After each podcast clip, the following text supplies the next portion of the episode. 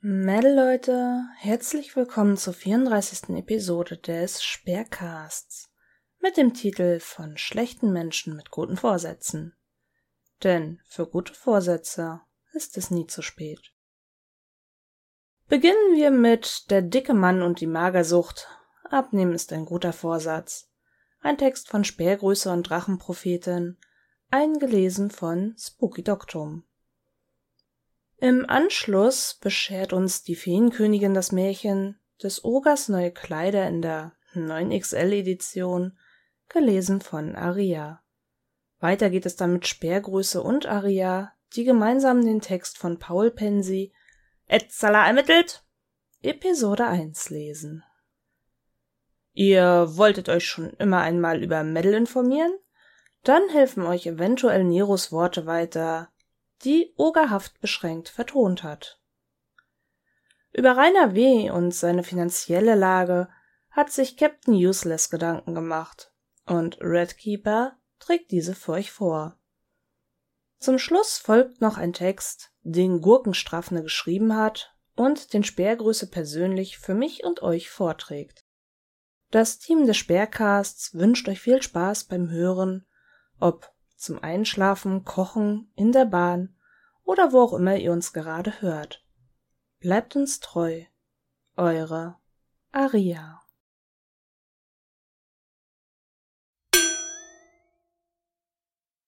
Der dicke Mann und die Magersucht.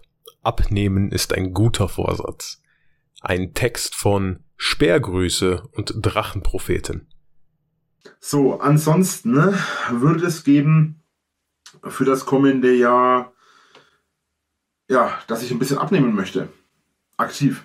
Allerdings habe ich mir keine Zahl gesetzt. Also ich habe mir jetzt gesagt, okay, ich möchte jetzt unbedingt 30 Kilo abnehmen oder so oder 40 oder 100, was extrem gefährlich wäre bei meiner Größe, äh, weil ich wiege momentan nicht mal 170 Kilo und wenn ich 100 Kilo abnehmen würde und momentan tatsächlich dann so schwer von 70 Kilo wäre, wäre das ziemlich gefährlich für mich, weil mit über 1,90, 70 Kilo Magersucht nennt man das. Ansonsten wird es geben für das kommende Jahr, ja, dass ich ein bisschen abnehmen möchte. Aktiv. Allerdings habe ich mir keine Zahl gesetzt. Also ich habe mir nicht gesagt, okay, ich möchte jetzt 30 Kilogramm abnehmen oder so. Oder 40 oder 100, was extrem gefährlich wäre bei meiner Größe. Weil ich wiege momentan nicht mal 170 Kilo. Und wenn ich 100 Kilo abnehmen würde, wäre das ziemlich gefährlich für mich mit über 1,90 Meter, 70 Kilo. Magersucht nennt man das.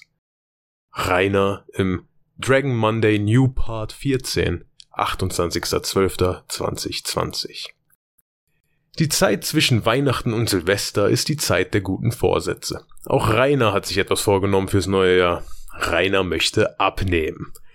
Falsch. Rainer möchte nicht abnehmen. Nicht wirklich. Er setzt sich bewusst kein konkretes Ziel, an dem der Erfolg messbar wäre. Wie viel Kilogramm will er verlieren? In welchem Zeitraum möchte er das schaffen? Mit wie viel Kilogramm Körpergewicht wäre er eigentlich glücklich? Rainer möchte nicht abnehmen. Er möchte normalgewichtig sein, nicht normalgewichtig werden. Denn der Weg dorthin ist anstrengend. Ein kleiner Exkurs. Die Zielformulierung. Rainer hat sich das Ziel gesetzt, ein bisschen abzunehmen. Sowohl in der pädagogischen Arbeit als auch in der psychologischen Verhaltenstherapie hat es sich durchgesetzt, Ziele nach dem SMART-Muster zu formulieren. SMART ist ein Akronym und steht für spezifisch, messbar, aktivierend, realistisch, terminiert. Reiners Vorsatz ist schon mal spezifisch. Statt zu sagen, ich möchte gesünder essen, was sehr vage wäre, formuliert er ein eindeutiges Ziel, Gewichtsverlust. Gut messbar ist er auch, sollte er sich denn wirklich auf 30 oder 40 Kilogramm festlegen. Ob der Vorsatz aktivierend ist, weiß nur Rainer. Der Gewichtsverlust als Selbstzweck motiviert noch nicht. Verbesserte Kondition und weniger Schmerzen und, vielleicht mehr als alles andere, die widerwillige Anerkennung der Hater könnten sehr motivierend sein, wenn Rainer sie im Blick behält. Allerdings scheint das Einzige, was ihn motiviert, wie immer sein Trieb zu sein. Laut seiner Aussage sieht er keinen aktuellen Anlass abzunehmen, außer dass bestimmte Dinge dann noch einfacher wären, sprich Ficky Ficky mit den Freunden. Ist der Plan realistisch? Jein. Ein möglicher Gewichtsverlust von 30 oder 40 Kilogramm ist bei Reiners Körpergewicht absolut realistisch, auch über weniger als ein Jahr. Wenn man aber all das, was man über Rainer weiß, mit einbezieht, hat man einen Menschen mit Essstörung ohne unterstützende soziale Kontakte, für den Essen eine der wenigen Quellen von Wohlbefinden ist. Terminiert ist das Ziel unzureichend. Na gut, vielleicht stellt er sich am 31.12.21 auf die Waage aber dieser Zeitabstand ist einfach zu groß. Um es den Hatern richtig zu zeigen, nimmt Rainer in den nächsten vier Wochen fünf Kilogramm ab. Dann wiegt er sich und setzt sich ein neues Ziel für die nächsten vier Wochen. Das wäre eine schöne Zielformulierung. Und nach nur sechs bis acht Monaten hätte Rainer die 30 oder 40 Kilogramm verloren. Na, habt ihr es gemerkt? Es geht noch gar nicht um das Wie, nur um das Was. Dazu kommen wir nun. Reiners utopischste Aussage zum Abnehmen und weshalb sie falsch sind. Fettlogik. Dass Rainer nach dem Verkünden seines Ziels abzunehmen schon im nächsten darauf hinweist, dass er bei 100 Kilogramm Gewichtsverlust von Magersucht bedroht wäre, dass ein Gewicht von 70 Kilogramm sogar gefährlich für ihn sei, ist bezeichnend. Es ist ein typisches Argumentationsmuster von Übergewichtigen, auf die Gefahren von Untergewicht hinzuweisen, umgekehrt übrigens auch. Daran, wie Rainer die Zahlen 30, 40, 100 Kilogramm nennt, merkt man auch, wie kaputt sein Körpergefühl und wie unrealistisch seine Vorstellungen von Gewichtsverlust sind. Als ob man, wenn man anfängt abzunehmen, plötzlich ins Trudeln gerät und immer weiter abnimmt, ohne etwas dagegen tun zu können. Bis man im Untergewicht landet und es gefährlich wird. Vielleicht kommen wir später nochmal auf den viel gehassten BMI, den Body Mass Index, zu sprechen. Nur so viel. Reiners Größe ist dank des Ausweisbildes bekannt. Mit 1,86 Meter Körpergröße beträgt das Idealgewicht für einen Mann 69 bis 88 Kilogramm. Unteres Normalgewicht ist genau das. Normal. Es ist nicht ungesund, es ist sogar höchst gesund. Leichtes Untergewicht wäre viel weniger ungesund als Reiners derzeitiges Doppelnormalgewicht. Abnehmen ist simpel. Abnehmen ist aber trotzdem sehr schwierig, gerade weil es große Eingriffe in den eigenen Alltag erfordert. Je fetter man ist, desto mehr bestimmt Nahrung den Alltag. Aber es ist möglich. Rainer hatte von Juni bis Juli 2016 seine Reihe Drache auf den Radl, sowie im Februar 2018 noch eine einzelne neue Folge und gab dort allerlei Ernährungstipps und Ansichten zur Ernährung und Abnehmen von sich. Ich gebe in diesem Text für Leser und Leserinnen, die mit ihrem Gewicht unzufrieden sind, exakt eine Leseempfehlung. Das Buch Fettlogik überwinden von Nadja Herrmann. Besser könnt ihr 10 Euro nicht investieren. Nein, das ist kein Affiliate-Link. Rainer ist, wie in so vielen, das Extrem eines Massenphänomens. Nichts von dem Unfug, den Rainer zum Thema Ernährung und Abnehmen von sich gibt, ist wirklich neu. In dem oben genannten Buch werden den vielen Mythen und Falschbehauptungen titelgebend als Fettlogik bezeichnet. Dazu gehört zum Beispiel die Vorstellung, der Körper würde beim Ausbleiben von Nahrung in eine Art Hungermodus verfallen, in dem die Gewichtsabnahme signifikant schwieriger oder sogar unmöglich wird. Das ist schlicht und einfach falsch. Der menschliche Körper hat einen gewissen Bedarf an Stoffen, um am Leben zu bleiben. Das sind vereinfacht gesagt Makronährstoffe, Kohlenhydrate, zu denen auch Zucker gehört, Proteine, Eiweiße und Fette. Essentiell ist hier vor allem die Zufuhr einer Mindestmenge an Proteinen, um Beschädigungen an Muskeln zu reparieren. Außerdem gibt es noch eine Palette an sogenannten Mikronährstoffen, Vitamine, Mineralstoffe, Spurenelemente, die keine Energie liefern, sondern für hunderte Funktionen in unserem Körper in kleinen Mengen benötigt werden. Der essentielle Proteinbedarf kann problemlos in einer Ernährung von 500 Kilokalorien abgedeckt werden.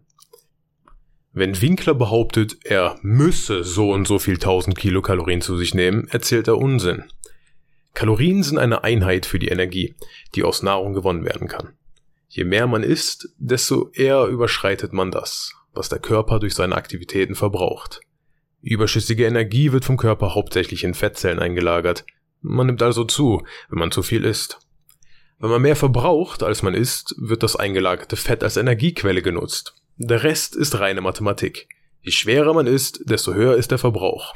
Muskeln brauchen übrigens mehr Energie als Körperfett, deshalb kann man als trainierter Mensch auch etwas mehr essen. Ein 1,86 Meter großer, 30-jähriger Mann hat einen täglichen sogenannten Grundumsatz, also ohne jegliche körperliche Anstrengung, von 2172 Kilokalorien. Der gleich große, gleich alte Mann mit 200 Kilogramm hat einen Grundumsatz von 3552 Kilokalorien. Ein tägliches Kaloriendefizit von 1000 Kilokalorien führt ungefähr zu einem Gewichtsverlust von 1 Kilogramm pro Woche. Rainer könnte bei der richtigen Ernährung jeden Monat mehr als 10 Kilo abnehmen. Ein Mechanismus, der viele Menschen beim Abnehmen frustriert, sind sogenannte Wassereinlagerungen. Wer auf die Waage steigt, misst nicht sein Fettgewicht. Er misst neben Fett und Muskeln, Knochen und eben auch alles an Wasser. Dieser Wassergehalt kann täglich um mehrere Liter schwanken. Kein Witz. Zum Beispiel, wenn man sehr salzhaltig gegessen hat. Auf der Waage sieht man den echten Gewichtsverlust durch Abnehmen also erst, wenn man sich über längere Zeit regelmäßig wiegt. Mein persönlicher Rat wäre, sich tatsächlich täglich zur gleichen Tageszeit zu wiegen. So wird man täglich mit dem eigenen Gewicht konfrontiert und gewöhnt sich auch an die wasserbedingten Schwankungen.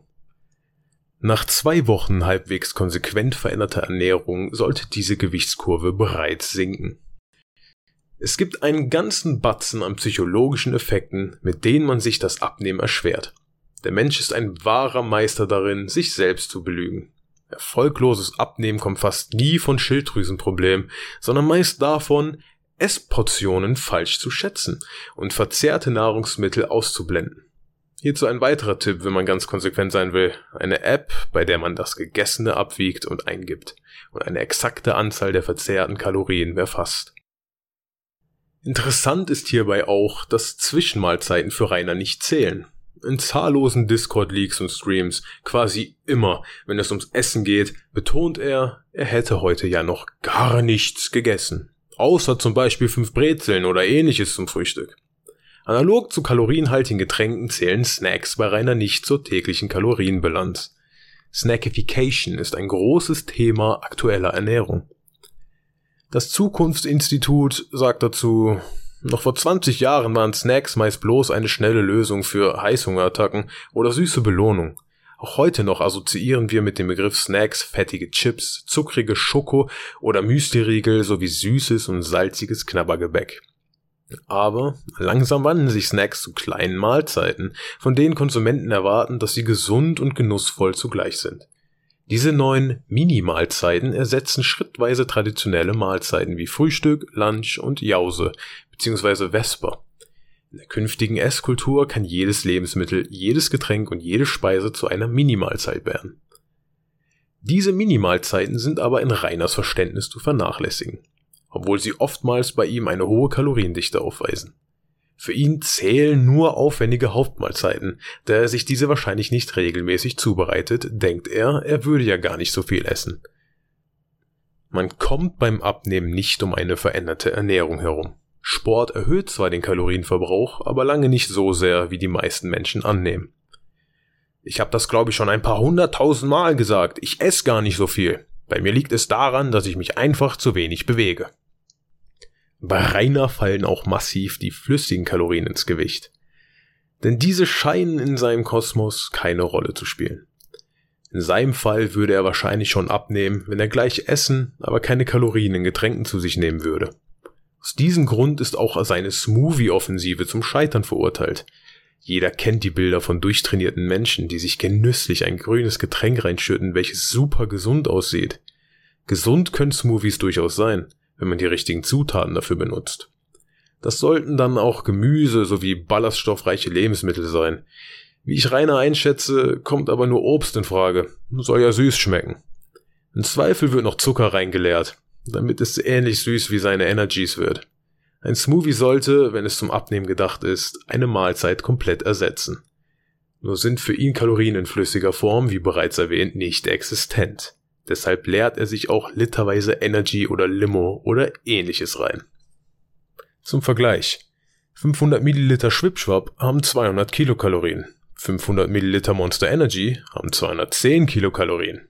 Wir kennen seine Vorliebe für Bananenweizen. Daher lege ich zugrunde, dass er einen der einfachsten Smoothies macht, die man so kennt. Man püriert eine Banane, 200 Gramm Erdbeeren und gibt noch circa 200 Milliliter O-Saft dazu dann hat man auch in etwa 500 Milliliter Smoothie mit einem Kalorienwert von etwas über 310.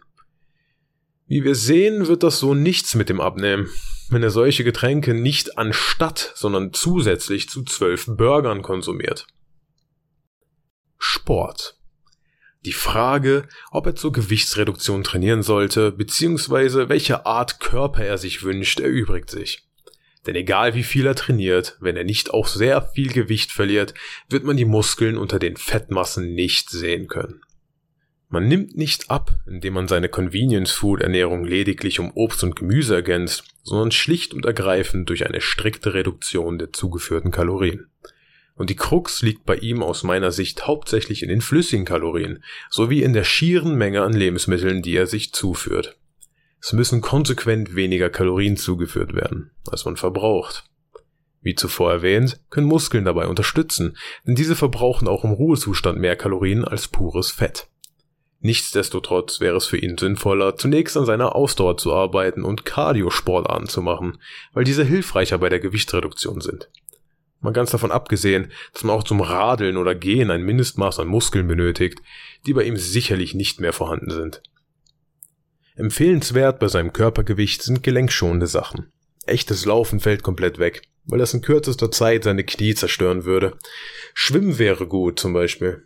Oder er geht zum Arzt und bekommt ein Rezept für eine Physiotherapie, bei der er lernt, welche Bewegungen seine definitiv nicht mehr vorhandenen Muskeln schonend aufbauen können. Erst nachdem er eine Grundmenge an notwendigen Muskeln aufgebaut hat, kann er darüber nachdenken, leichte Gewichte zu stemmen.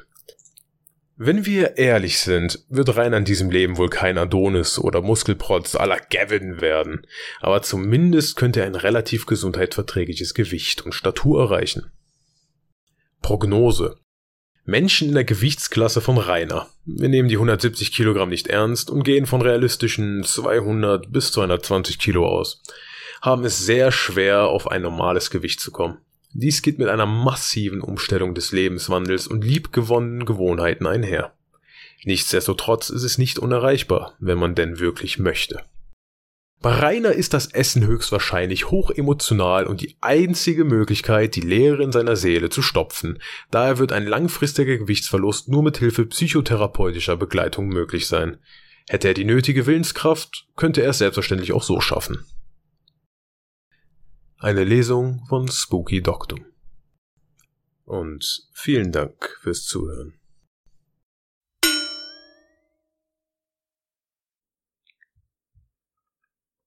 des Ogers neue Kleider in der neuen XL-Edition. Text von Feenkönigin mit Unterstützung von Cassius Nimrod. Gelesen von Aria. Vielen Dank an Nero für die zauberhafte Idee und Cassius Nimrod für die Balkonrede. Nehmen wir einmal an, der Kaiser des schaurigen Berges würde realisieren, dass er das, was er als Kleidung bezeichnet, theoretisch Schlumpen, realistisch, sehr kaputte Anziehsachen, austauschbar sind und er dringend für seinen von ihm erträumten Glanzkörper neue Kleidung kaufen sollte. Dann würde er einen Tag in einem Monat finden, dieser Aufgabe neben seiner sonst harten Arbeit nachzugehen. Somit setzt er sich in seinen geliebten rasenden Rudi, skör skör, laut aufgedreht, und fährt nach Nürnberg zu den Modegeschäften. So rast und wongelt der mit Stofffetzen gekleidete Bettler durch die ihm viel zu große Stadt, zu Geschäften seiner Wahl und Vorstellung. In unserem Fall von Geschäften, die Mode in Richtung Band-T-Shirts und Gothic verkaufen. Vielleicht auch gerne das ein oder andere zum sehr lässigen Lifestyle mit viel Yoga und gesunder Ernährung. Er schnauft und keucht bei seiner Reise durch die Welt der dunklen Farben. In viele der begehrten Hoodies und Shirts passt er allerdings nicht rein. Daraufhin beginnt er nicht nur noch mehr zu schwitzen wegen des rasenden Herzens, sondern auch zu weinen. Viele andere Kunden können es sich nicht ansehen und verlassen die Szene freiwillig. Andere Mitarbeiter des Geschäftes versuchen es erst noch mit aufmunternden Worten und anderen Kleidungsstücken, den Kunden wieder in die fröhliche Richtung zu bekommen, was mit einem Brüllheulen der Wut und Enttäuschung quittiert wird. Hier sei jeder ein Hater, das nichts in seiner Größe gebe. Geschäft für Geschäft also ohne gütliche Einigung. Und teilweise mit Unterstützung der Behörden wurde unser Freund der Kleiderspenden rausgeworfen. Gekoppelt mit Hausverboten und neuer Strafbezahlung für in Rage zerstörte Ware wongelt er nun allein durch Nürnberg. Nanu? In einer Seitenstraße, an die er sich derzeit nicht erinnert, entdeckt er ein kleines Modegeschäft. Hat wohl neu aufgemacht. Der letzte Versuch, bevor es wieder heim zum Königreich Schauerberg geht. Hinter der Kasse und im Geschäft selbst sind zwei Herren. Auf den ersten Blick wirken sie recht freundlich und kompetenter als die mageren Spargeldamen der vorherigen Geschäfte. Es ist wie eine Art Magie an diesem Ort. Rainer beschließt, ihn auf die Liste des Mana-Tankens zu setzen, denn er fühlt sich wohl. Tatsächlich findet er hier sogar Kleidung in seiner Größe. Zwar nicht direkt Bandshirts, aber besser als nichts. Es ist schwarz, das ist schon mal gut. Der Schnitt wie früher, bevor er ein großer, bekannter YouTuber wurde. Besonders von einem Outfit ist er fasziniert. Auf Nachfrage erklärt man ihm, dass nur ihres Amts würdige und nicht dumme Menschen die Kleidung sehen und tragen können. Ja, die beiden schmeicheln und erklären frei und froh, dass diese kostbaren Gewänder nur auf ihn gewartet hätten. Hier und da Komplimente zu seinen Videos, Schmähungen der Hater, es geht plötzlich wie von selbst von den Lippen des Ogers. Darf ich in denen dann nach Hause fahren? Freilich lassen die Verkäufer ihn. Helfen noch sogar beim Ankleiden auch wenn die Prozedur sich als kompliziert gestaltet. Da wir hier fiktiv sind, bezahlt der Kunde tatsächlich für die neuen Waren. Und für die besonderen Kleider sogar eine ganze Menge. Die Blicke der Menschen, die ihn sehen, er wertet sie für sich positiv. Schreie der Verzückung, Komplimente dass jeder sofort auch zu dem Laden will, wo er eingekauft hatte. Das Gehirn wird vom Stolz und der Schmeichelei ein wenig mehr ausgeschaltet. Er achtet nicht mehr auf die tatsächliche Richtung, wohin die Menschen laufen oder was einige mit ihren Smartphones machen. So wongelt er dann glücklich und am Tagesziel angelangt durch Nürnberg zu seinem Audi bereit für die Heimat, wo man ihm huldigen darf, so kostbare Kleider zu tragen. Die Hater sind so dumm Etzadler. Die sehen niemals, was für gute Sachen man mir überlassen hat. Tatsächlich sogar. Da will er daheim in Ruhe das x-te Mal dann Fable im Stream spielen, als er ein Geschrei und Geschepper von draußen vernimmt. Ah, meine Untertanen sind gekommen zur Huldigung von YouTubes Nummer eins in Deutschland. Der Balkon ist der beste Ort, um sich zu präsentieren und die Respekthuldigungen entgegenzunehmen.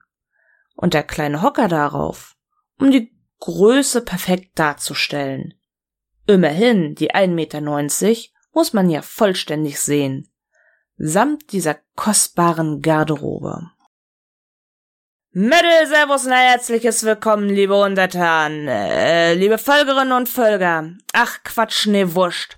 Ich weiß schon, dass ihr jetzt in letzter Zeit wenig vermisst habt, aber ich hatte halt in meinem Privatleben ne, viel zu tun, wisst schon, grad mit mal zwei Mädels und so. Das heißt jetzt aber nicht, dass ihr jetzt gleich wieder so rumdönen müsst, uh, der Lord, der hat ja gar keine zwei Mädels, bla bla bla. Ihr wisst nicht mal zwei Prozent von mir. So jedenfalls wollte ich bloß sagen, ne, dass es ab jetzt ein wenig anders zugeht hier. Zunächst einmal werde ich im neuen Jahr wenig abnehmen, aktiv. Oder vielleicht auch nicht, ihr habt mir da kein Ziel gesetzt. Schauen wir mal, wie's läuft. Dann will ich am Ende von den nächsten paar Jahren, möchte ich mich irgendwann an die Spitze von YouTube stellen können. Dazu ich mir ganz allein einen Fünf-Jahres-Plan ausgedacht, mit dem das auch zu schaffen ist. Wohlgemerkt, wenn ich nicht irgendwann mittendrin die Lust verliere, weil ich eine dritte Freundin habe oder meine Bücher so viel dann, äh, Dings, na, dann jedem heißt es so, na jedenfalls, weil meine Bücher halt genug Geld abwerfen, damit ich davon eine eigene Insel mit Glasfaser kaufen kann. Fest steht ihr Sohn. Ne? Als er das erste Mal Luft holt, in seiner Proklamation für das kommende Jahr brandet der tosende Applaus seiner Domestiken über ihn hinweg. Fast fängt er wieder an, die Massen vor seinem Tor zusammen zu brüllheulen, weil sie es wagen, ihn zu unterbrechen. Doch gerade als er den Puls bis in seine Schläfen pochen spürt vor Zorn, erinnert er sich daran, dass Jubel und frenetisches Viva-Rufe ja eigentlich etwas Gutes sind. Also wartet er geduldig, hebt dann beschwichtigend die Hände, um dem Fußvolk in seiner Euphorie Ruhe zu gemahnen, und fährt dann fort. Dann nochmal zu meiner Wishlist auf Amazon. Ihr wisst ja, dass ich da zwei Listen hab, mit denen ihr mir unnützes Zeug kaufen könnt. Ich meine, mit denen ihr mich unterstützen könnt. Also quasi dingnahe alte Zeichen, Gegner Mobbing setzen könnt. Wenn ihr mir jetzt zum Beispiel ein Lautsprecherset für mein Heimkino kauft, dann ehrlich das quasi die Hater und ist deshalb Bezeichen gegen Mobbing. Alter, muss ich mir jetzt da auch noch ständig irgendwelche Gründe ausdenken, warum ihr mir einfach das schenken sollt, was ich will? Denkt halt einmal selber nach. Trotzdem will ich jetzt hier noch mal deutlich sagen, wer vor meiner Haustür steht, egal ob Fan ist, ein Hater ist, eine neutrale Person ist oder Untertan oder irgendjemand ist, wenn ich euch nie ausdrücklich als Individuum eingeladen hab, dann seid ihr hier nicht willkommen, dann seid ihr Hater und ab diesem Moment für mich komplett gestorben. Doch ein kleines Kind in dieser Menge auf den Schultern seines Vaters getragen, fragt seine Mama. Wieso ist der Mann da oben nackt?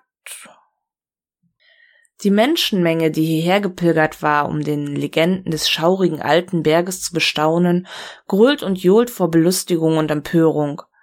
Man ruft ihm die Realität zu und versucht ihn dazu zu bewegen, sich doch bitte etwas anzuziehen.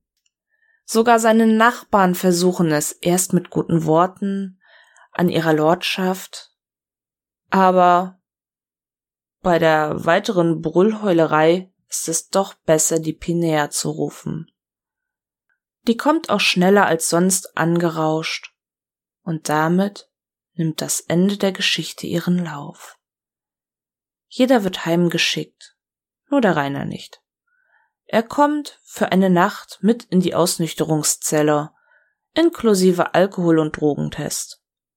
Das Dorf erfreut sich eines ruhigen Tages.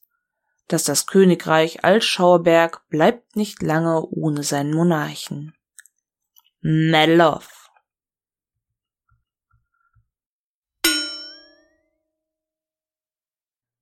Etzala ermittelt.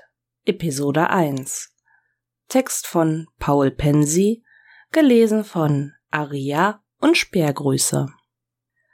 Kapitel 1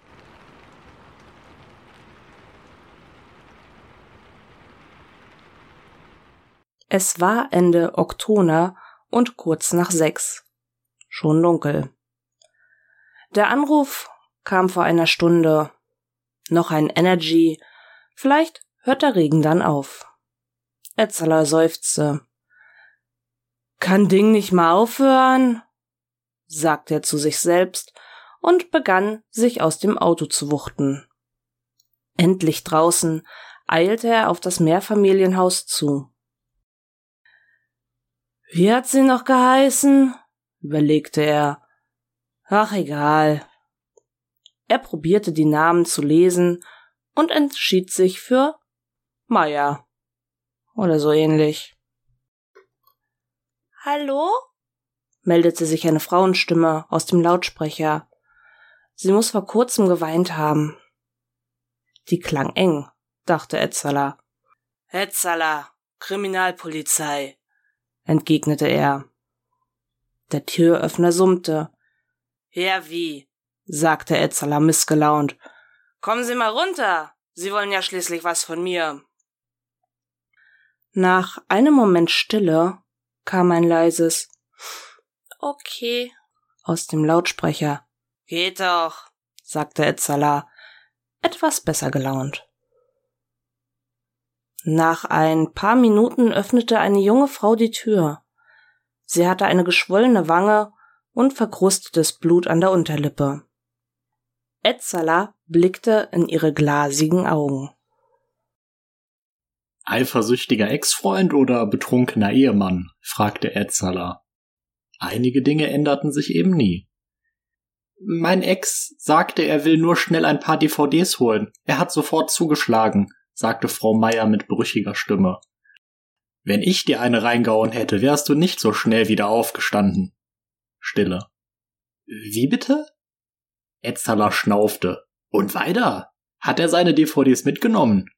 Hatten die Kollegen ihn etwa zu diesem Einsatz geschickt, damit er nicht in der Zentrale den ganzen Tag nur rumwichst? Äh, was? Ja. Ich hab den ganzen Tag mit solchen Hurensöhnen zu tun, die mich am liebsten unter die Erde bringen wollen. Kann ich mal Ihren Ausweis? begann Frau Meier. Ich rede doch gerade, fuhr Etzala sie barsch an. Gib mal die Adresse und den Namen von die Hader. Den werde ich mal besuchen. Etzala war nicht für Dienst nach Vorschrift, weil es cool ist. Zwei Tage vor der Pensionierung. Aber wenn er schon zu so einem scheiß Einsatz fährt, dann gibt es Matt. Kapitel 2 Der Regen hatte aufgehört, als Etzala in der Meierstraße seinen Wagen parkte. Sofort begann er sich aus dem Sitz zu ziehen. Als er endlich aus seinem Wagen gewongelt war, ging er auf das Mehrfamilienhaus mit der Nummer 14 zu. Wie war noch mal der Name? Er blieb mitten auf der Straße stehen. Ach, egal, dachte er und schrie los. Weißt du eigentlich, dass du ein Nasi bist und dich wie ein Nasi aufführst? Ein Fenster ging auf und jemand blickte heraus. Was denn hier los? fragte ein mittelalter Mann. Halt dein Maul, brüllte Etzala. Und ihr Hurensöhne, seid doch arbeitslos. Das Fenster ging wieder zu. Es ging doch nichts über gute Polizeiarbeit. Definitiv ein Hater, der kleine Wichser. Aber nicht der, warum Etzala hier war.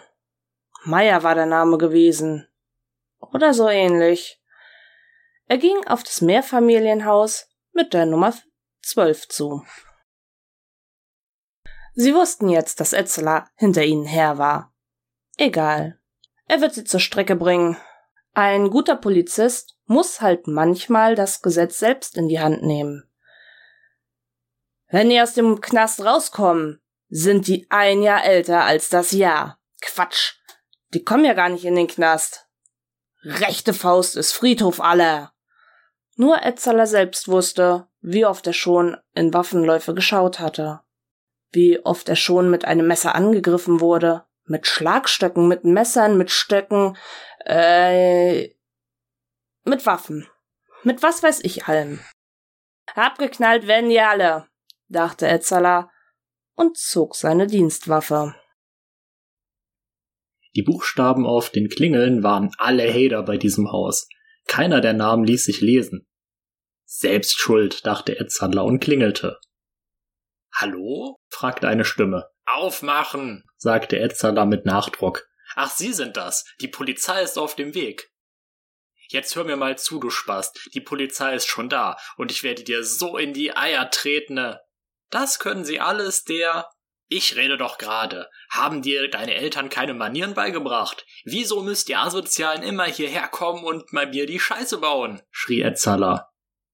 Ich habe die Macht hier und ich werde nicht aufmachen, erwiderte der Lautsprecher. Etzala lud seine Waffe durch. Etzala ist's persönlich. Kapital 3 Etzala musste nur zwei bis drei Warnschüsse abgeben, und es war Ruhe. Irgendjemand hatte aber auch ihn getroffen. Er blutete aus einer Wunde, irgendwo unter seinem Bauch. Schwer zu sagen wo. Dabei hatte er nur seine eigenen Schüsse gehört. Wahrscheinlich hält er mit Schalldämpfer auf seiner Pistole, dachte Etzala. Dann musste es ein Elite-Hader sein, hinter dem Etzala her war. Tatsächlich hatte ihn ein Querschläger seiner eigenen Schüsse getroffen. Ihm wurde schwindlig, und er musste sich an der Hauswand anlehnen. Überall Blut. Scheiße, Etzala, dachte er. Du wirst doch hier nicht sterben, zwei Tage vor der Pensionierung. Etzala sank auf den Boden. Sein Blick wurde unscharf. Das Atmen fiel ihm schwer. Scheiße, Etzala, Scheiße, sagte Etzala. In der Entfernung ein Licht. Etzala konnte nicht erkennen, was es war. Ihm wurde kurz schwarz vor Augen. Wie oft Etzala mit Steinen angegriffen wurde, die größer sind als seine Faust. Und seine Faust ist jetzt nicht gerade klein. Und so sollte alles enden? Was interessiert mich das? dachte Etzala. Er wollte doch nur sein eigenes Leben auf die Reihe bekommen. Irgendwo auf der Welt ist immer Amoklauf. Warum war die ganze Welt gegen ihn? Warum kamen nicht alle Nachbarn aus ihren Häusern, um die Hader zu verkloppen? Jetzt war es zu spät, seine Kumpel in Nürnberg anzurufen. Eine Stimme sprach zu ihm. Was sagte die Stimme nur? Da ein Gesicht. Stoßartig atmete Etzala ein. Seine Pupillen verengten sich schlagartig. Rudi! Kurz war Etzala vier und im Wald. Dann 31 und Etzala lächelte. Dann atmete Etzala zum letzten Mal aus. Nachwort. Etzala hat auch in anderen Fällen ermittelt. Tatsächlich sogar.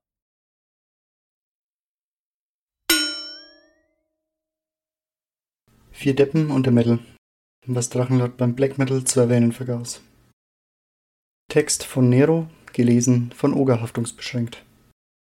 Über Metal gibt es viel zu sagen und ein gewisser Oger, den man vor bald 32 Jahren mit den Brotkanten aus dem Wald gelockt hat, redet sehr gerne über diese Subkultur, über die er ja nun absolut so viel Ahnung hat wie der gemeine Mensch von den internen Vorgängen einer Finanzbehörde. Das macht er schon seit Jahren so. Und da Menschen mit einem durchschnittlichen Musikgeschmack nur wenig mit den internen Bewegungen einer breit gefächerten Subkultur zu tun haben, könnte es vielleicht interessant sein, mal aufzuklären, wie der von Rainer so schön als Black Metalist Krieg erklärte Teil des Genres funktioniert. Ach, der Rainer. Rainer, der große Mittler, der hat uns schon vor Jahren den Untergrund des Black Metal näher gebracht und es geschafft, auf zweimal 18 Minuten so unfassbar viel Schwachsinn zu reden, wie nur faktisch irgendwie möglich ist. Habe also beschlossen, dieses wunderschöne leere Word-Dokument mit ein paar Fakten, wichtigen Oberinfos und einem kleinen Crashkurs in Black Metal zu füllen. Eine Vorwarnung. Auch ich bin kein True Black Metaler. Ich höre persönlich eher wenig Musik aus dem kalten Norden und habe mich mit dem Subgenre mehr über Literatur und Dokumentation befasst. Diese werden natürlich immer durch eine gewisse Linse gedreht und überspitzt, aber da zwei der Schlüsselfiguren der sogenannten zweiten Welle schon seit weit über 20 Jahren im Grabe liegen, dazu später mehr, und die meisten anderen entweder vollkommen wahnsinnig sind oder als Nazi-Einsiedler im Wald leben, kann man auf deren Meinung auch nicht viel geben.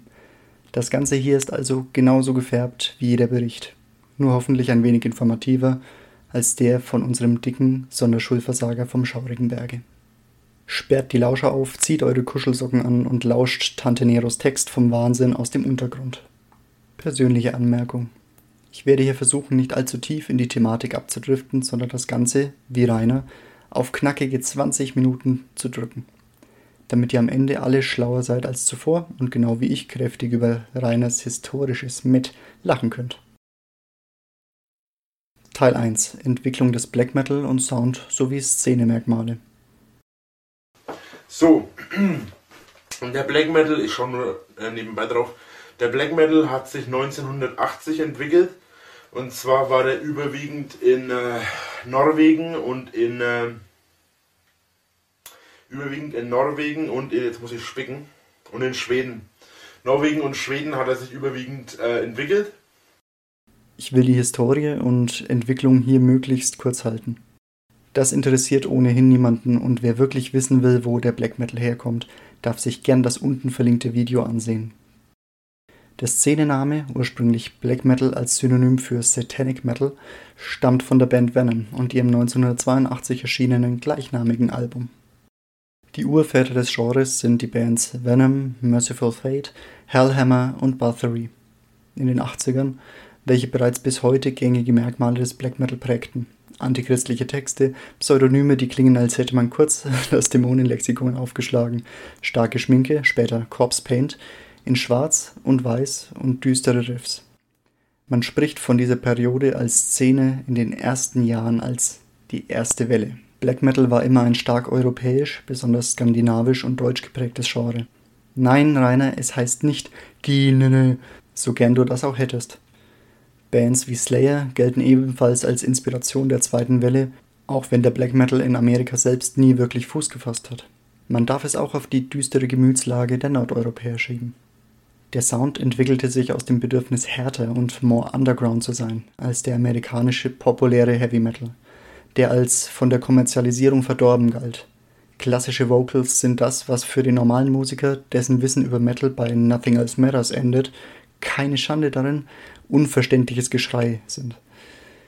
Die Texte sind satanisch bzw. antichristlich, jüdisch, muslimisch orientiert, anti alle. Und wenn es selten mal politisch wird, geht es manchmal auch in eine nationalistische Richtung. Nein, nicht alle Black Metal Bands sind Nazi-Bands. Reiner, aber die Szene neigt tendenziell mehr in die Richtung als andere. Zum Black Metal gehört eine Ideologie, und zwar eine möglichst misanthropische, fickt euch alle Einstellung.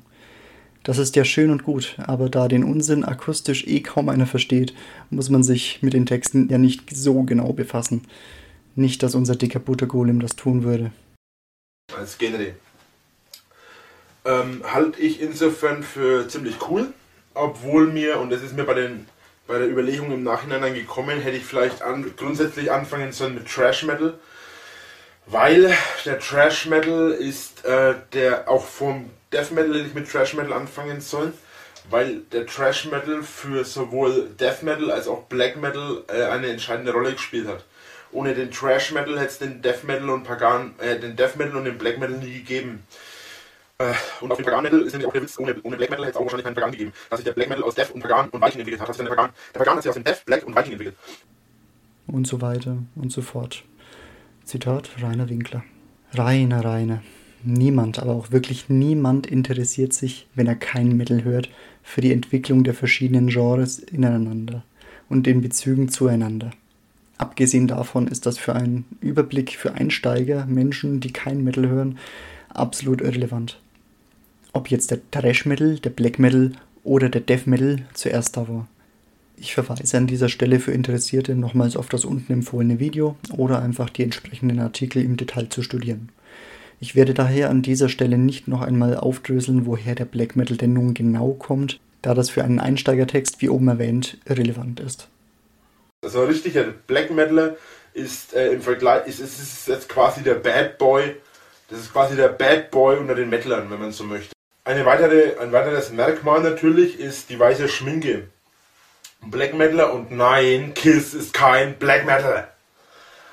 Äh, Black Metaler sind sehr oft schwarz und weiß geschminkt, aber nicht irgendwie so, so wie bei Kiss, sondern halt wirklich aggressiv.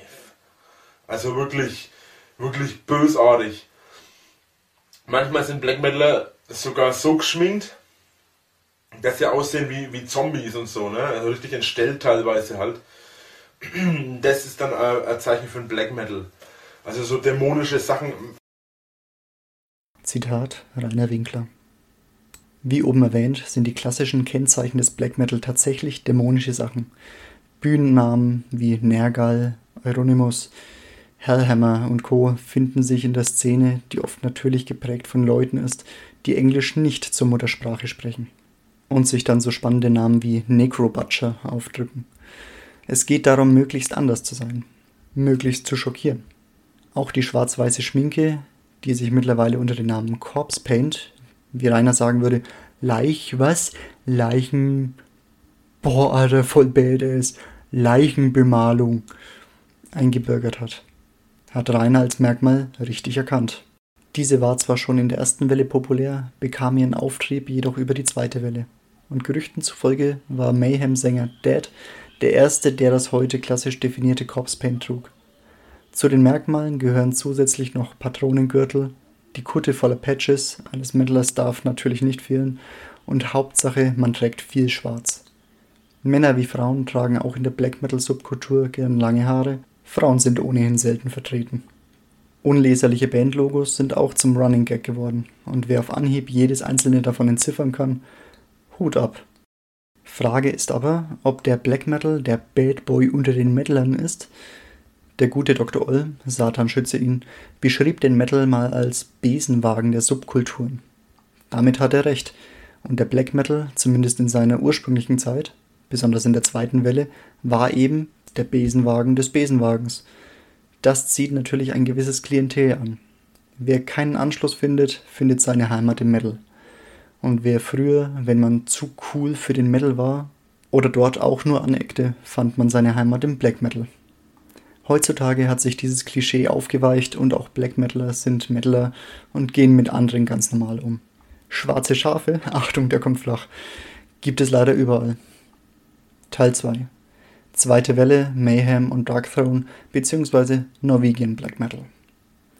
Jetzt kommt etwas, über das Rainer gar nicht gesprochen hat, obwohl es zum Black Metal gehört, wie die Besucher vor die Schanze. Aus der ersten Welle entwickelt sich in den späteren 80ern, besonders in Norwegen, eine neue Bewegung. Diese hat viel zu tun mit einem jungen Mann mit viel Tagesfreizeit.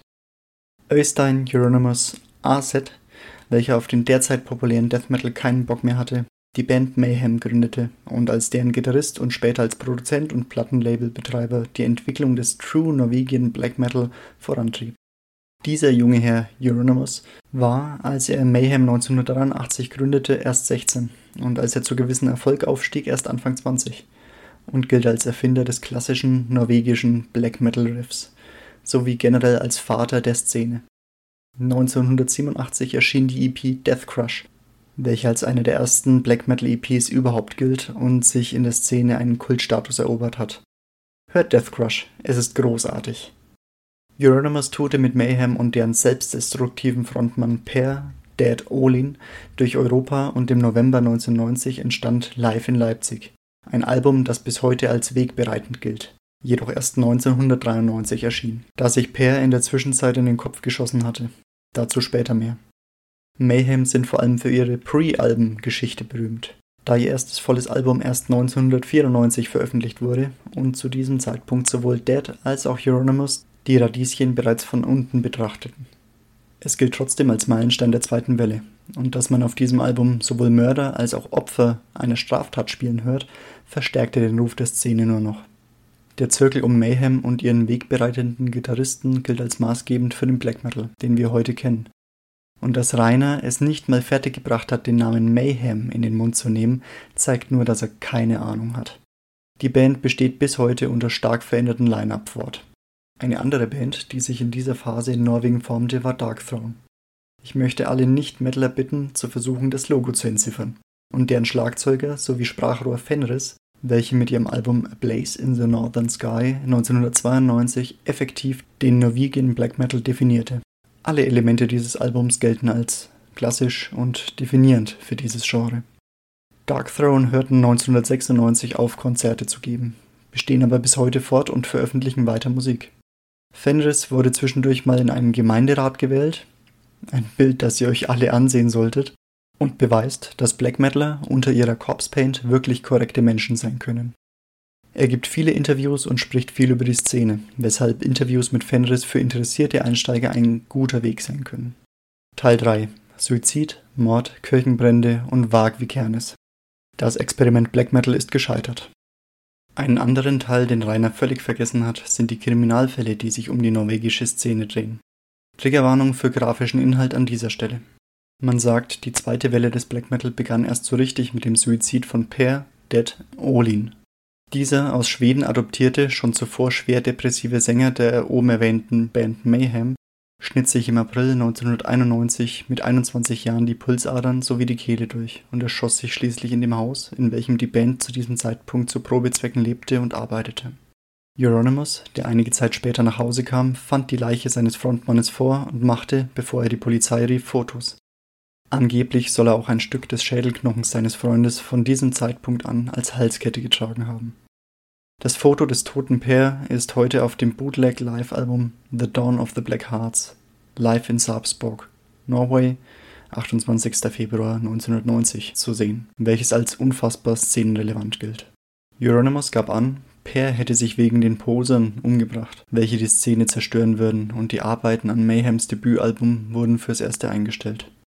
Euronymous eröffnete seinen Plattenladen Helvete, norwegisch für Hölle, Etzeler sehr badass und kantig, nicht wahr, Rainer? Welchen die Szene als Hauptquartier nutzte. Der Antrieb durch den blutigen Suizid gab der Szene einen Boost und Mayhem ruhte für eine Weile aufgrund der Schwierigkeiten, einen neuen Frontmann auszugraben.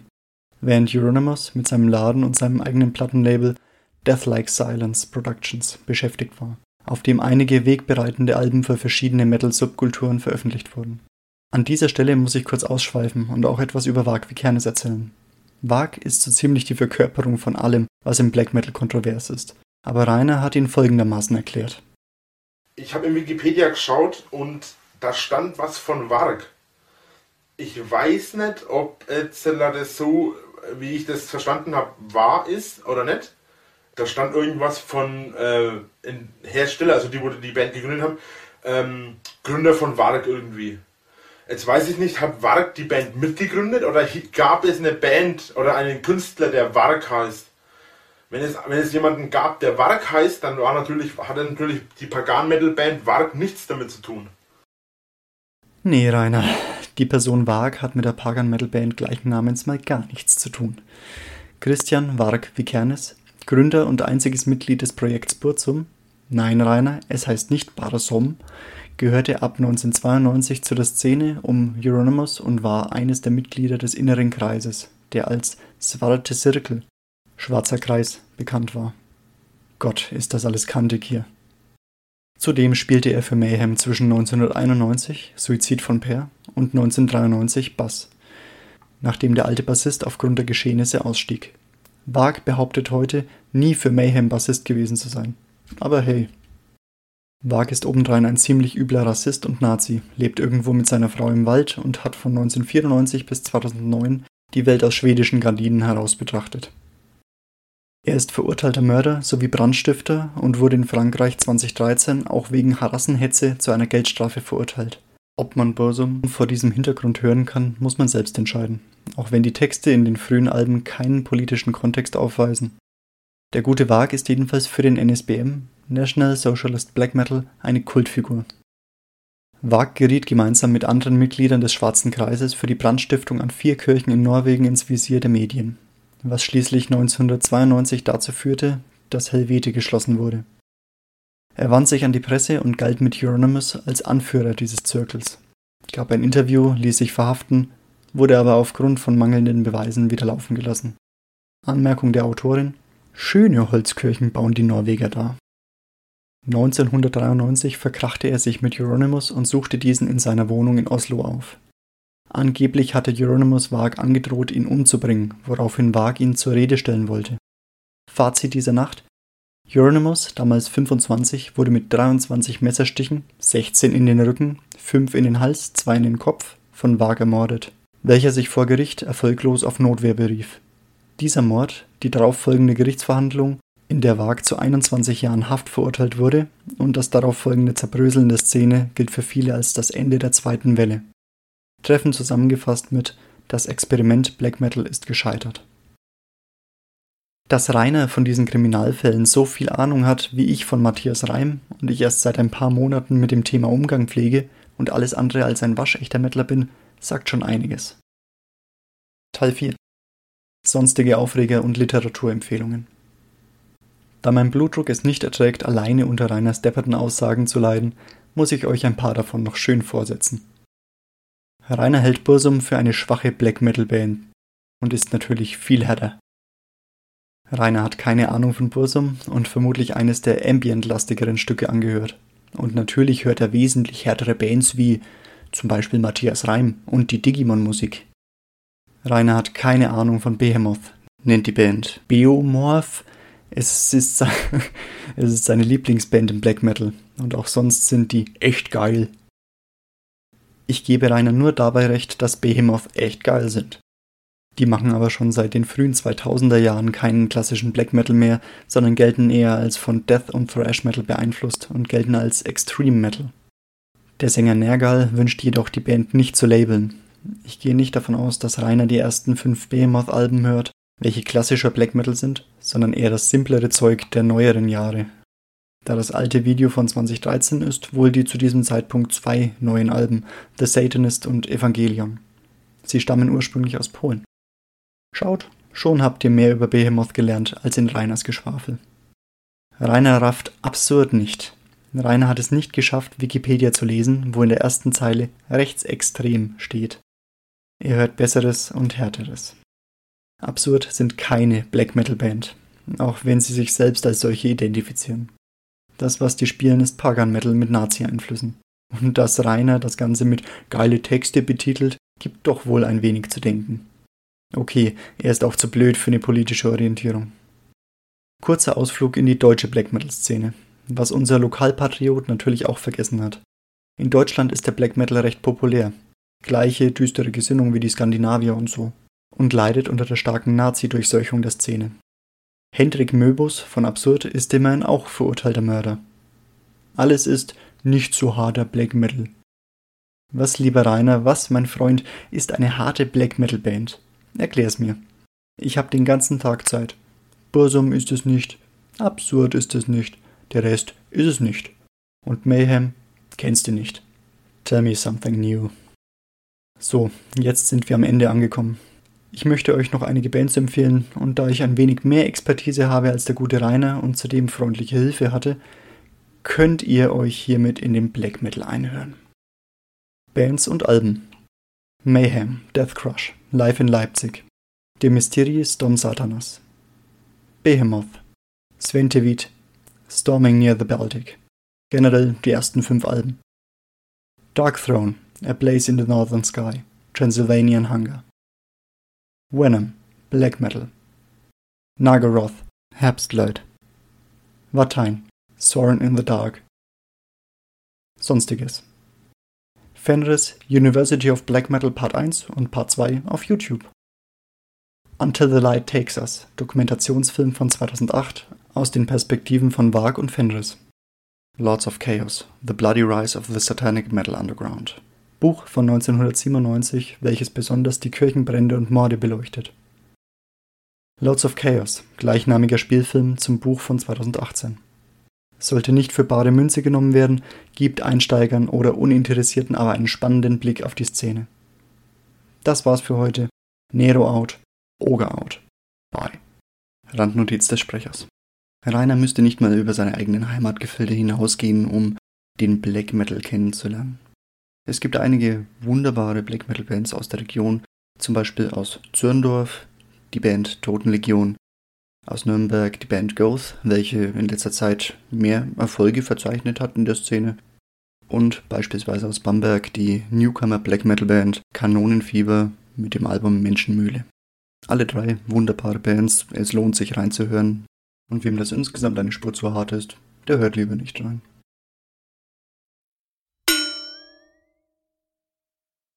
Rainer W. und seine finanzielle Lage. Text von Captain Useless. Zuallererst muss ich anmerken, dass die folgenden Recherchen aus rein privatem Interesse entstanden sind. Ich besitze keinerlei Steuerberater oder kaufmännische Ausbildung oder einen ähnlich fachlichen Wissensstand, der die unten aufgeführten Recherchen fachkundig belegen könnte.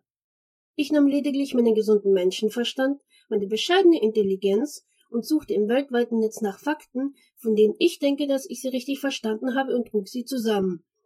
Sollten mir, meiner Intelligenz überlegenere Individuen, durch echtes Fachwissen das Gegenteil beweisen können und meine Ausführung des totalen Quatsches überführen, so werde ich mich in Demut niederkniend als besiegt erklären. Wegen des enormen Umfanges dieses Gebietes beabsichtige ich ausschließlich auf die ökonomische Lebensverantwortung genauer einzugehen. Da es nicht immer möglich ist, nur mit der finanziellen Verantwortung ausreichend zu argumentieren, werde ich dort, wo es nötig ist, andere Verantwortungsgebiete mit einbeziehen.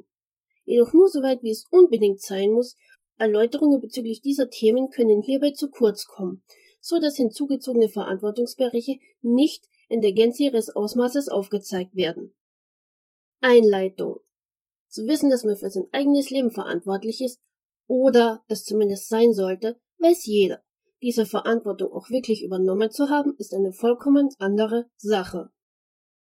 Verantwortung für sein eigenes Leben zu übernehmen, heißt nicht nur, sich seinem eigenen Handeln bewusst zu sein, sondern vor allem sich bewusst darüber zu sein, dass eigenes Handeln durchaus auf Menschen um einen herum Auswirkungen hat. Verantwortung für sein eigenes Leben zu übernehmen, heißt also auch, Verantwortung für seine Umwelt zu haben.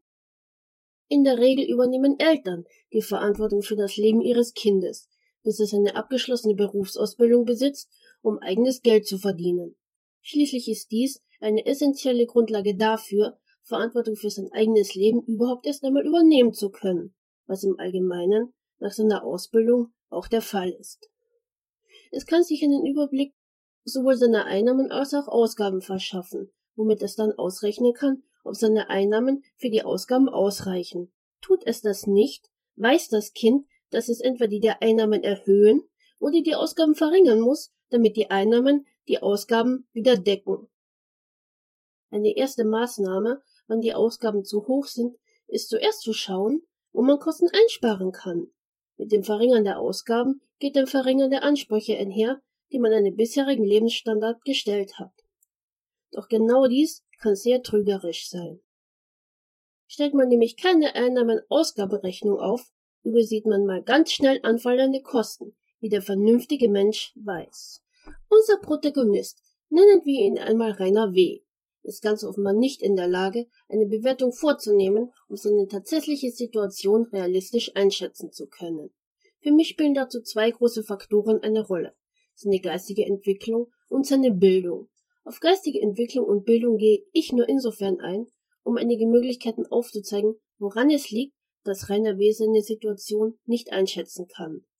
Hauptaugenmerk soll aber sein, anhand einer Einnahmen-Ausgabenrechnung zu ermitteln, ob Rainer W. insolvent ist oder nicht. Einschätzung der Situation, die geistige und die Bildungssituation. Seine geistige Entwicklung ist für mich an dieser Stelle sehr bedeutend weil sie kognitive Fähigkeiten enthält, die für nachhaltiges in den Griff bekommen seine Situation enorm wichtig wären. Zum ersten ist das die Wahrnehmung. Renner nimmt seine Situation nicht einmal annähernd realistisch wahr. Zum anderen das Lernen. Er lernt nicht daraus, dass wenn Schulden immer weiter anwachsen, man etwas dagegen tun muss und dies sogar kann. Er lernt es auch nicht, dass es mit dem Haben von Dingen nicht getan ist, sondern ein finanzielles Poster angespart werden sollte, um Dinge wie Auto oder Haus auch instand halten zu können. Was zu einer dritten wichtigen kognitiven Fähigkeit führt, das Problemlösen. Selbst wenn Rainer W. seine Probleme erkennt, geht er eine Problemlösung nicht an, sondern verlagert sie auf andere. Neben der nicht ausreichend schulischen Bildung, um eine Einkommen-Ausgabenrechnung aufstellen zu können, hat ihm niemand beigebracht, was Folge- oder Unterhaltskosten sind, was meiner Meinung nach schon fast zur Grund- und nicht erst zur Allgemeinbildung gehört sonst könnte er selber ermitteln, dass er sich ein Haus gar nicht leisten kann. Betrachtung der Fakten. Rainer W. oder auch Drachenlord behauptet von sich selber immer wieder, dass er genug Geld verdient, um davon leben zu können. Dem stehen jedoch eigene Aussagen, Handlungen und Ereignisse komplett gegenteilig gegenüber. Denn wer ein Auskommen mit seinem Einkommen hat, dürfte keine Schulden anhäufen oder sollte zumindest seine Zahlungsverpflichtungen nachkommen können. Laut eigenen Aussagen gestand er 2016 ein, dass er 15.000 Euro Stromschulden hat. Kürzlich gab er sogar Gesamtschulden in Höhe von 60.000 Euro zu. Ein Schuldenanstieg von 45.000 Euro innerhalb von vier Jahren, 11.250 Euro pro Jahr, 937,50 im Monat, ist ganz eindeutig eine Insolvenz, wenn man nicht in der Lage ist, das Minus in ein Plus zu verwandeln. Doch lasst uns das Ganze der Reihe nach angehen. Insolvent bezeichnet den Zustand, seine Verbindlichkeiten nicht mehr zahlen zu können. Erste Anzeichen seiner Insolvenz. Erste Anzeichen, dass Rainer W. keine Bonität mehr besitzen dürfte, zeigte die Telekom auf.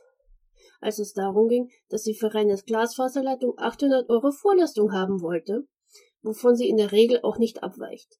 Die Telekom stellt grundsätzlich eine Schufa-Anfrage, da sie in Vorleistung tritt. Besitzt der Kunde keine Bonität, wird sie immer eine finanzielle Sicherheitsleistung haben wollen, von der sie dann die nicht bezahlten Rechnungen so lange abzieht, bis die Sicherheitsleistung aufgebraucht ist. Ab der ersten nicht bezahlten Rechnung wird parallel unverzüglich ein Mahnverfahren eingeleitet, mit den üblichen Hinweisen, dass die Leistungen eingestellt werden. Nimmt der Kunde die Zahlungen zumindest nicht wieder auf, werden mit der letzten Rechnung, die von der gezahlten Sicherheitsleistung beglichen werden kann, die Leistungen eingestellt. Stimmen die Gerüchte, dass Amazon Rainer wie die Bestellfunktion entzogen hat, worauf durchaus einiges hindeutet, ist dies ein weiteres Indiz für seine Insolvenz. Um von so einem großen Unternehmen untersagt zu bekommen, auf dessen Plattform bestellen zu dürfen, muss einiges vorgefallen sein. In der Regel wird zu diesem Mittel gegriffen, wenn mehrmals vergeblich versucht wurde, die Rechnungssumme einzuziehen, was ganz sicher auf ein nicht gedecktes Konto zurückzuführen ist. Jetzt wird es aber ganz sicher nicht gleich beim ersten oder zweiten Mal passieren. Unternehmen wissen, dass es hier und da mal zu finanziellen Engpässen kommen kann und zeigen sich hierbei eher etwas kulant. Ein Bestellverbot ist das allerletzte Mittel, zu dem ein Online-Shop greift. Denn das bedeutet, er verliert einen Kunden, der sein Geld dort lässt. Ich habe eine ganz andere Vermutung. Amazon vertreibt seine eigenen Produkte, stellt anderen Händlern, aber auch Privatpersonen seine Plattform zum Handeln zur Verfügung. Rainer W. wird es schlichtweg übertrieben haben und hat bei unzähligen Bestellungen wegen eines ungedeckten Kontos seine Rechnungen nicht bezahlen können. Eine Schufa-Auskunft später wird dem Unternehmen aufgrund Rainers miserablen Ratings gezeigt haben, dass Rainer nicht die geringste Bonität besitzt und ihm sofort die Möglichkeit, auf Rechnung bestellen zu können, entzogen. Noch prekärer wird seine Lage, wenn dies nicht nur bei Amazon selber, sondern bei anderen Händlern ebenso passiert ist. Jeder einzelne Händler wird eine Schufa-Auskunft eingeholt haben und Rainer wird dann untersagen, bei ihnen bestellen zu dürfen. Oder nur noch die Ware versenden, wenn das Geld tatsächlich sogar bei ihnen eingegangen ist. So dünnen sich nicht nur die Online-Shops aus, in denen Rainer B. noch bestellen darf, sondern mehren sich seine Schufa-Einträge womit es sich selber immer weiter in die Situation bringt, nirgends mehr als Kunde angenommen zu werden. Zumindest nur noch da, wo man das Geld bar als Vorkasse auf den Tisch legen muss. Interessant wäre an dieser Stelle zu erfahren, ob Rainer W. in diesem Fall mit PayPal bezahlt hat. Denn dann dürfte dieses Konto von PayPal als Risikokonto bewertet werden, was zur Folge hätte, dass Rainer W. dort nur noch mit Guthaben bezahlen darf und nicht mehr per Lastschrift. Betrachtung seiner finanziellen Lage. Alle verwendeten Grundlagen sind dem Stand vom 15.01.2021 entnommen. Alle Werte, insbesondere die Einkommengrundlage, können am heutigen Tag abweichen. Aber schauen wir uns doch mal die finanzielle Lage von ihm an. Ich lege hier mal die Einkünfte zugrunde, die auf Social Blade einzusehen sind. Stand 15.01.2021. Ein monatliches Einkommen von 198 bis 3200 Euro ausgewiesen. Da dies von Monat zu Monat schwanken dürfte, verwende ich den Durchschnitt, was dann ein monatliches Einkommen von 1699 Euro ausmacht. Parallel rechne ich trotzdem noch mit dem auf Socialblade angegebenen monatlichen Höchsteinkommen, ohne dass ich in meinen Erklärungen darauf genauer Bezug nehme, da es unwahrscheinlich ist, dass dieser Betrag tatsächlich jeden Monat erzielt wird. Rechnerisch ist aber alles nachvollziehbar, lässt uns aber am Ende überprüfen, ob Rainer W. mit einem stetigen monatlichen Höchsteinkommen von 3200 Euro in der Lage wäre, sein Leben bestreiten zu können. Finanzielle Belastungen. Jeder vernünftig denkende Mensch hätte seinen monatlichen Einnahmen den monatlichen Ausgaben gegenübergestellt, um herauszufinden, wie seine Bilanz aussieht. Insbesondere dann, wenn, wie bei der Erbschaft eines Hauses, enorme Unterhaltskosten auf einen zukommen. Selbst bei einem negativen Ergebnis ist das noch kein Grund, das Erbe auszuschlagen. Nach Annahme des Erbes könnte das Haus sofort veräußert werden und man würde mit einem prall gefüllten Geldbeutel in eine Mietwohnung ziehen. Vorausgesetzt Grundstück nebst Gebäuden darauf sind in einem annehmbaren Zustand, der Kaufinteressenten anziehen könnte. Die Krankenversicherung. Normalerweise übernimmt der Arbeitgeber die Hälfte der Versicherungssumme. Da sich Renevier jedoch in keinem Angestelltenverhältnis befindet, muss er sie daher vollständig selber bezahlen. Eine monatliche Pflichtversicherung beträgt je nach Krankenkasse um die 500 Euro monatlich. Ich habe hier lediglich die günstigere gesetzlich verpflichtende Grundversicherung herangezogen, da private Versicherungen teurer sind zugunsten von Rainer W. Grund- und Bodensteuer. Rainer W. ist Grundbesitzer, was ihn dazu verpflichtet, Grund- und Bodensteuer zu bezahlen. Bei der Größe des Grundstücks und dem Gebäude darauf, dabei beachte ich mal nicht die Einstufung des Gebäudes, denn der Fiskus unterscheidet hier nach Verwendung, also Bauernhof oder Wohnhaus was eine unterschiedliche Kennzahl bei der Besteuerung ausmacht. Hier lege ich also mal den geringeren Wert zugrunde. Dennoch muss hier die Größe des Grundstückes und der Gebäude berücksichtigt werden. Dann kommt bei der Überschlagsrechnung ein Betrag von mindestens 600 Euro jährlich heraus. Die Verzugszinsen beim Strom. Bei Stromschulden erheben die Energieversorger Verzugszinsen bei Zahlungsverzug. Die auf die Schuldensumme zu zahlen sind, werden die Schulden abgetragen, fallen diese nicht mehr an bis dahin angefallene Verzugszinsen werden, zuzüglich der Mahngebühren auf die Schuldensumme dazugerechnet. Bei einer Schuldensumme von 15.000 Euro und Verzugszinsen von 4,12 Prozent macht es einen Betrag von 1,70 Euro täglich an Verzugszins anfällt. Gehen wir davon aus, dass Rainer W.s Vater laut eigenen Angaben von ihm 2011 verstorben ist, legen wir einen großzügigen Zeitraum von einem Jahr fest, indem er seine Erbschaftsangelegenheiten klären und das Erbe schließlich 2012 antreten konnte und bis er 2016 seinen Strom abgestellt bekam, so ergibt sich ein Zeitfenster von vier Jahren, in dem sich Verzugszinsen alleine bei ihm angesammelt haben. Vier Jahre mit 365 Tagen multipliziert sind 1460 Tage, die Rainer im Verzug ist. Diese 1460 Tage mal 1,70 Euro ergeben eine Summe von 2467,40, die auf die Gesamtschuldensumme draufgerechnet wird. Also schuldet Rainer wie seinen Stromversorger insgesamt 17.467,40 Euro. Seit 2016 wird Rainer wie gezwungenermaßen dazu gebracht, durch seinen Prepaid-Stromzähler seine Stromschulden abzugelten. Ich bilde mir ein, dass er selber in einem seiner Streams oder Discord-Leaks mal gesagt hat, er müsste mindestens 250 Euro hinblättern. Diese Summe könnte gar nicht so abwegig sein, wenn man davon ausgeht, dass er 150 Euro für das Abbezahlen seiner Schulden aufbringen muss, damit er für weitere 100 Euro seine Stromkarte wieder aufladen darf. So hätte er mit den 150 seine Stromschulden in nicht ganz 10 Jahren abbezahlt, vorausgesetzt, er hält diese Zahlung jeden Monat ein.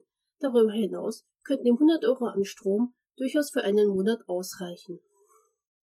Die Altersvorsorge. Weil Rainer W keiner sozialversicherungspflichtigen Beschäftigung nachgeht, muss er sich um seine Rente selber kümmern. Das bisschen Rentenanspruch, was er sich in Zeitarbeitsfirmen erworben hat, reicht ihm später nicht einmal für eine Packung Kaugummi. Um für die Rente gut gerüstet zu sein, empfehlen Experten vom monatlichen Einkommen so viel zu sparen, wie man entbehren kann. Mindestens jedoch 10 bis 15 Prozent vom Nettoeinkommen. Die Sanierungsrücklagen.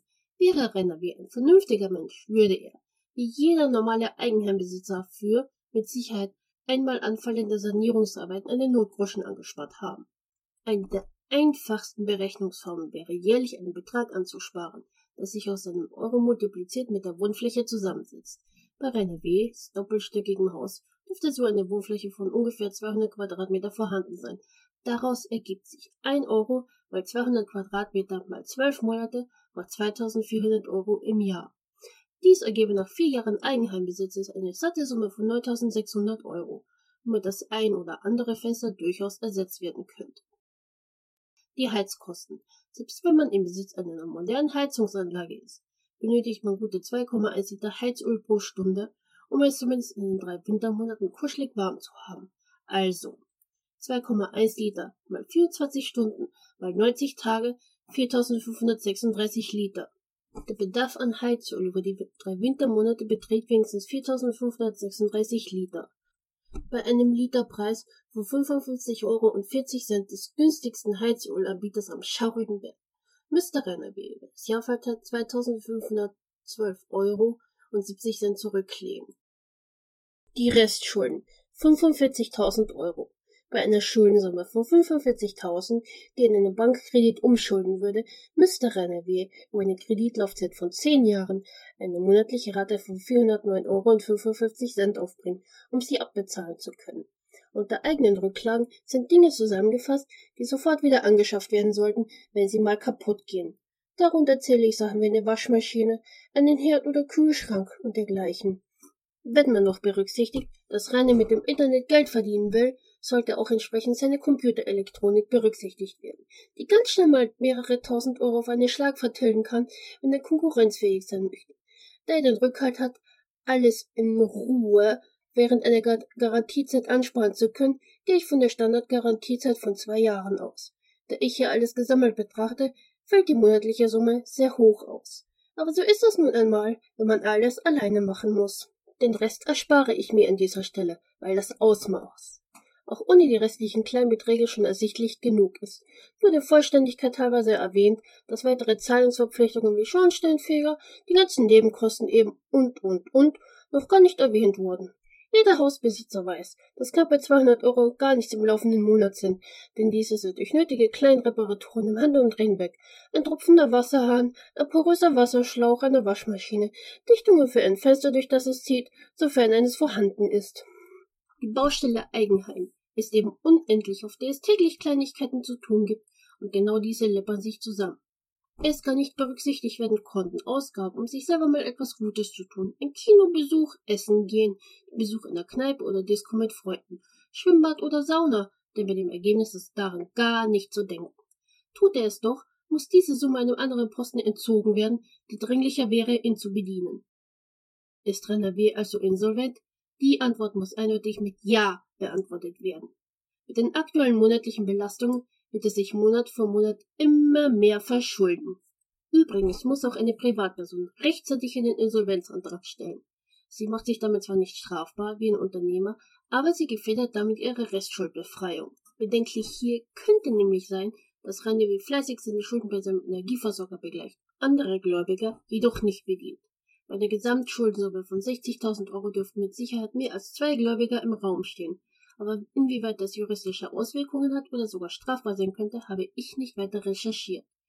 Bevor er jedoch in eine Privatinsolvenz gehen kann, muss sichergestellt sein, dass keinerlei weiteren Schulden entstehen. Ohne diese Voraussetzung wird kein Insolvenzgericht für Rainer W. ein Insolvenzverfahren eröffnen.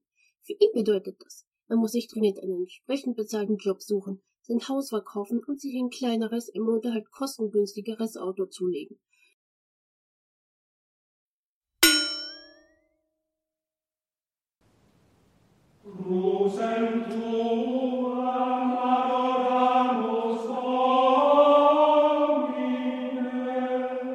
Drache geht den Kreuzweg. Text und Illustration von Gurkne Strafner.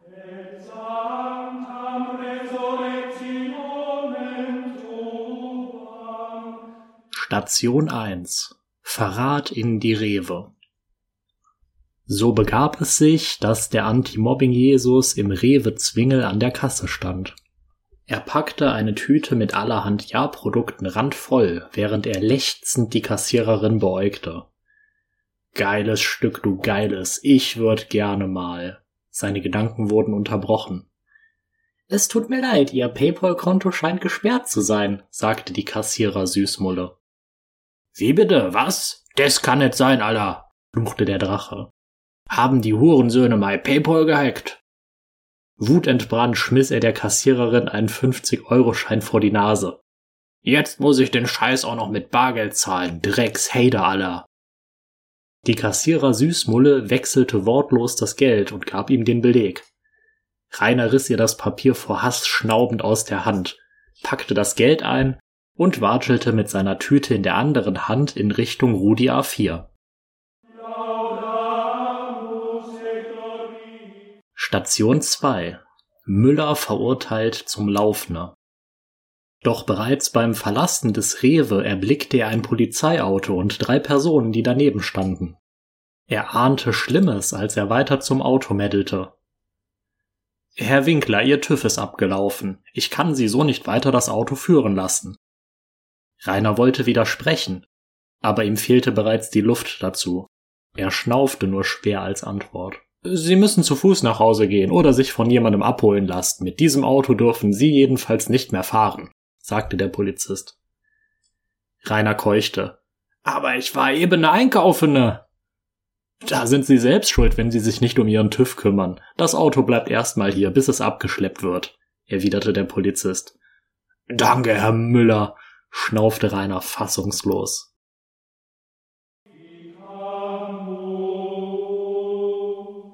Station 3. Hader verspotten ihn. He, Herr Winkler, müssen Sie laufen, ne? neckten ihn die anderen beiden Gestalten grinsend. Oder wollen Sie bei uns mitfahren, ne? Der Drachenlord musterte die beiden. Ihr wart es doch, oder? Ihr habt die Bullne gerufen, ne? Dreckshader, ich glaub, ich spinn.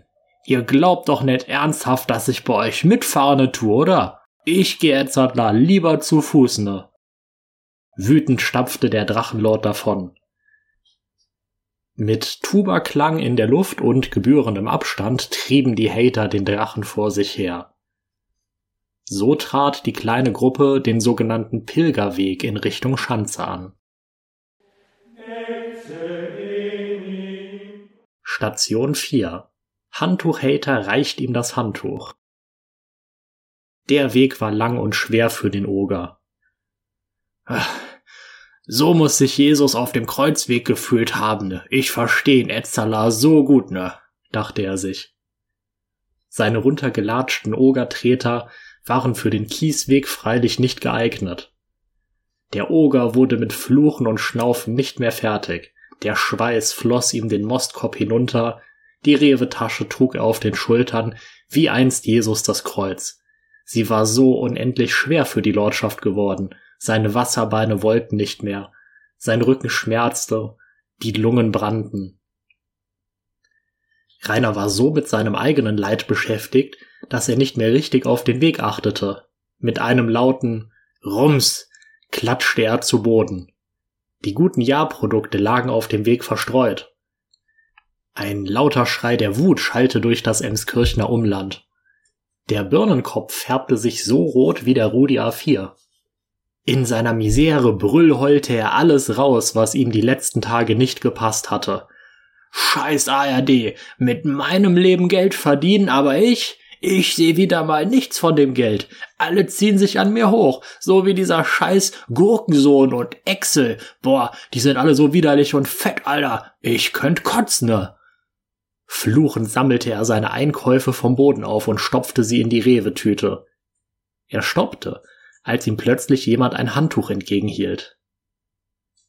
Rainer, willst du dir den Schweiß nicht mal abwischen? fragte eine Stimme sanft. Ich zeig dir gleich, wer sich hier den Schweiß abwischt. Warte, wenn ich dich erwische, ich schieb dir das Handtuch so tief in den Rachne, dass du nie wieder aufstehst, brüllte Rainer entgegen. Der nackte Handtuchhater zog verdutzt das Handtuch zurück. Tut mir leid, ich wollte nur helfen. Ich dachte, ich, ich, ich. Euch Hatern geht's immer nur um euch selber. Wie's mir geht, interessiert keinen, unterbrach die Lordschaft den Hater. So setzte der Anti-Mobbing-Jesus seinen persönlichen Kreuzweg mit der Rewe-Tüte auf der Schulter fort.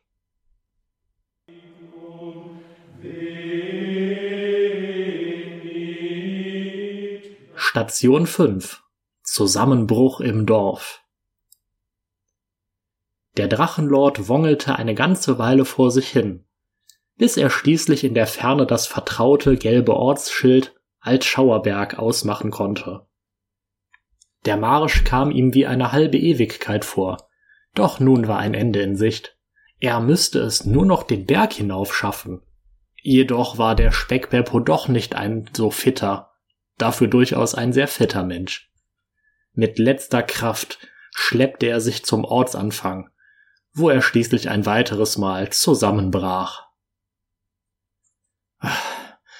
Edzardler brauche ich erst einmal ein Energy und was zu essen, meinte er und griff in die Rewe-Tasche. Er renderte sich einen Monster Energy in wenigen Schlücken in den Gierschlund und schob sich einen ganzen kalten Ofenkäse in die Futterluke hinterher. Nach einer kurzen Mana-Tankpause fühlte er sich wieder kräftig genug, um seinen Weg fortzusetzen.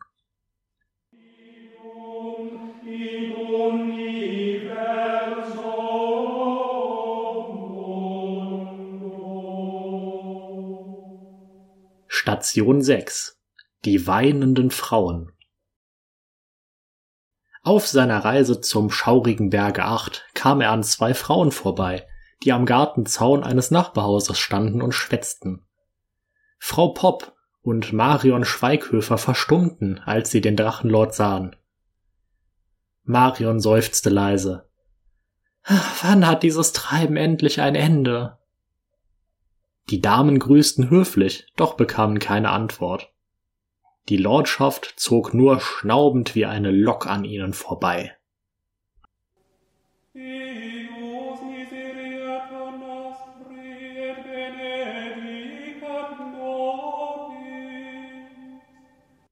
Station 7 Draches Löschung Endlich kam er in seiner klapprigen Schimmelschanze an, die er sein Heim nannte.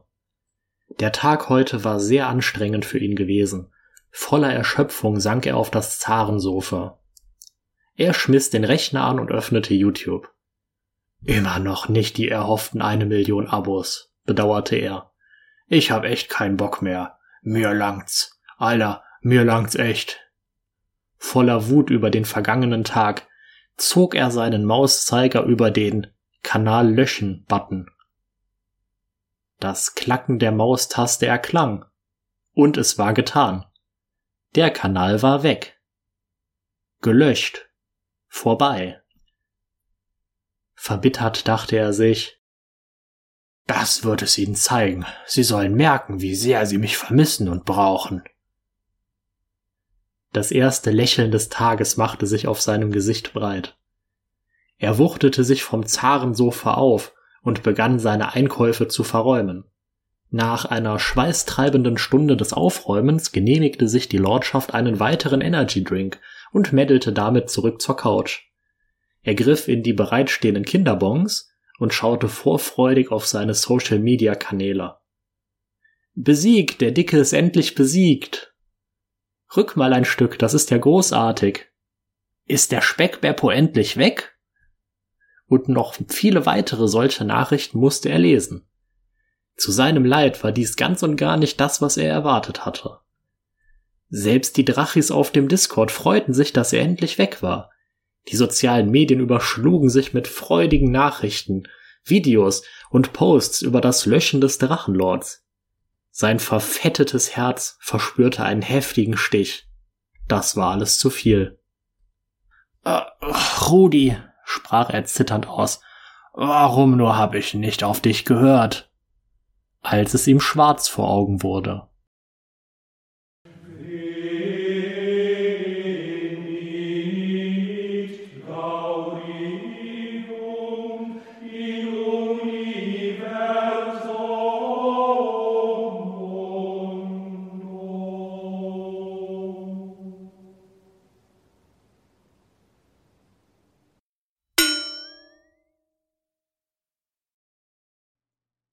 Ein Fenster ging auf und jemand blickte heraus.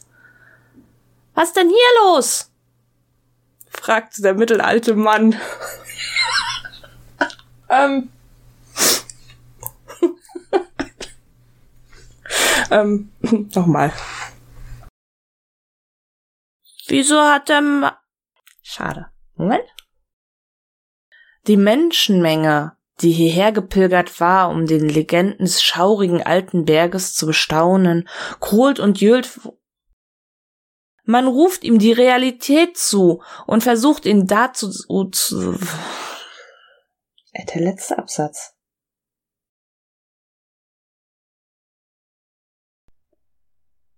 Das war der Speercast. Danke fürs Zuhören. Bis zum nächsten Mal. Medal off.